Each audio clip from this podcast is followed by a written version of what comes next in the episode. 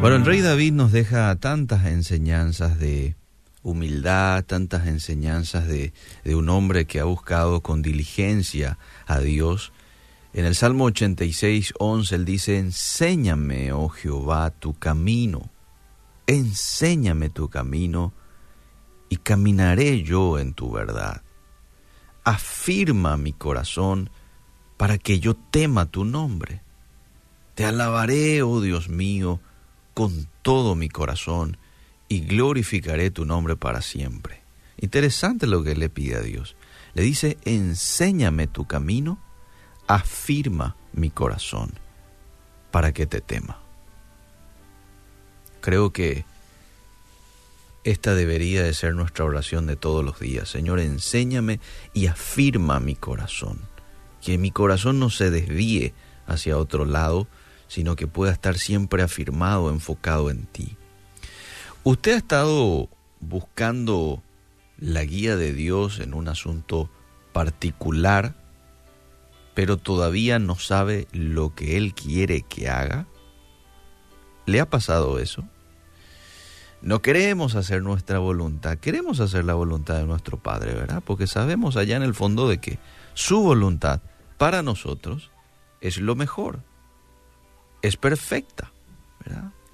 Pero a veces nos lleva un tiempito conocer o descubrir qué es lo que Dios quiere y espera de nosotros en ese momento, o, o, es como que lo va descubriendo despacito, ¿verdad? De paso vamos desarrollando un poco también nosotros nuestra paciencia, nuestra dependencia de Él, nuestra constancia, porque hay que ser constante en la búsqueda, ¿verdad? No siempre sabemos porque Dios no deja todo claro cuando pedimos su ayuda. Pero hacer ciertas cosas puede prepararnos para escuchar sus instrucciones. Y quiero citar cinco cosas. Cinco cosas que a usted lo va a ayudar para prepararse espiritualmente de manera a escuchar su voz, sus instrucciones bien particular para tu vida. Número uno, buscar limpieza, vivir en santidad. Esto es muy importante, gente, porque a medida que nosotros hacemos esto, nos vamos sensibilizando más a la voz de Dios, a la instrucción de Dios. Necesitamos preguntarle al Señor, ¿hay algo, Dios, en mi vida que esté obstaculizando mi oración? ¿Mm? ¿Hay algo, Señor, que esté retardando tu respuesta a mí? ¿Hay algo, Señor, que te está entristeciendo de mí? Si vos le preguntás esto de manera genuina y le decís, Señor, muéstrame, muéstrame porque quiero solucionar, quiero estar limpio delante de ti. Quiero ser ese vaso limpio en manos del alfarero. Muéstrame, Señor. Yo te puedo asegurar que Él va a traer a tu mente cosas que tenés que, por las cuales tenés que pedir perdón. Te va a traer a tu mente algunos pecados que quizás tenés que confesarlo, ¿verdad? Em, va a traer a tu mente algunas cuestiones que tenés que solucionar con tu prójimo. Una situación en la cual ofendiste a alguien, o va a traer a tu mente allá del subconsciente a lo consciente de que vos estás ofendido, estás enojado con alguien, tenés que acercarte eh, y pedir perdón, porque la palabra de Dios nos enseña que cuando nosotros herimos a alguien, tenemos que acercarnos y pedir perdón. Pero cuando somos heridos por alguien, también tenemos que acercarnos. Entonces Él va a traer a tu mente aquellas cosas que tenés que quitarlo a la luz, aquellas cosas que tenés que confesar o que tenés que dejar. Y esto es muy importante a la hora de escuchar su voz. Limpieza, limpieza. Entonces, eso es el, el punto número uno. Dos, rendirse, rendirnos si no nos hemos entregado por completo a Dios, ¿qué es lo que va a pasar? nuestro corazón va a permanecer puesto en nuestros deseos. Cuando ese sea el caso, entonces vamos a tener dificultad para percibir la voluntad de Dios. ¿Por qué? Porque yo ya estoy enfocado en mi voluntad. Este es mi deseo, esto es lo que quiero. Señor, dame esto, en el nombre de Jesús dame esto. Pero no nos tomamos el tiempo para preguntarle a Dios, Señor, ¿cuál es tu voluntad? Como dijo Jesús, si es por mí, pasa de mí esta copa. Este es mi deseo, Señor, pero que no se haga mi voluntad, sino la tuya. Esto hace solamente, este tipo de oración hace una persona rendida a, a Dios, rendida a Jesús. Eso es algo que tenemos que hacer, practicar y todos los días. Entonces sería bueno que hoy le digas a Dios, Señor, me rindo por completo.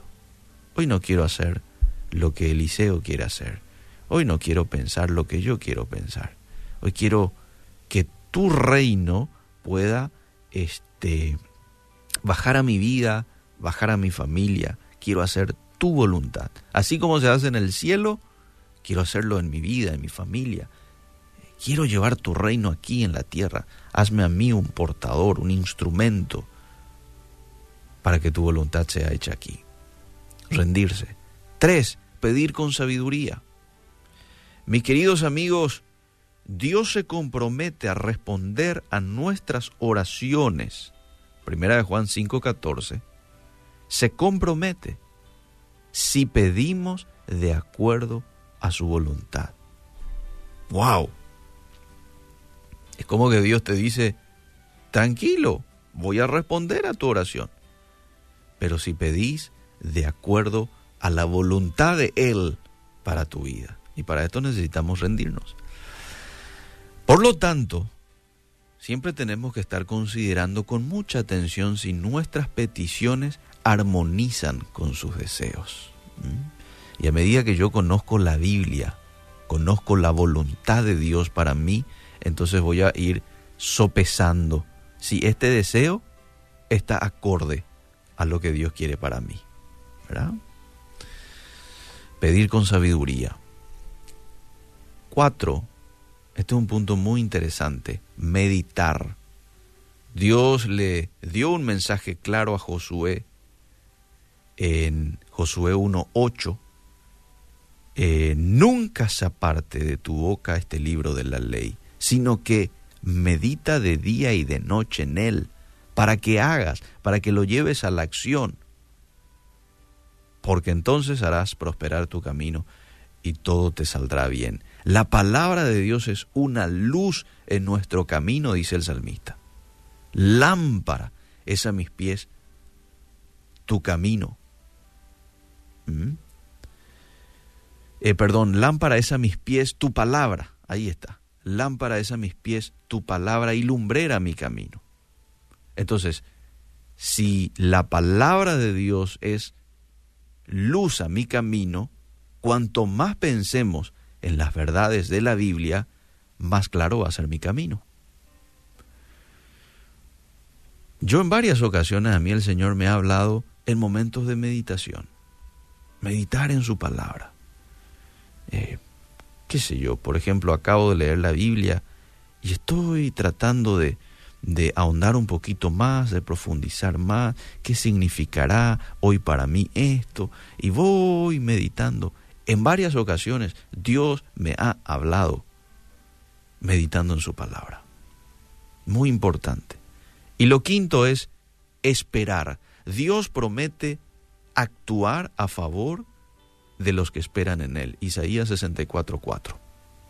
Por consiguiente, debemos resistir el impulso de adelantarnos a Él tratando de arreglar la situación o manipulando las circunstancias para conseguir el resultado deseado. Tranquilo, paciencia.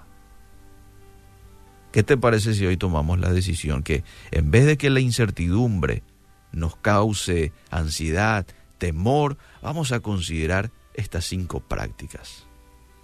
Luego comenzar a ver tu situación como una oportunidad para confiar en el Dios omnipotente que tenés, que siempre trabaja para el bien tuyo. Romanos 8:28. Esto es lo que dice Romano 8:28.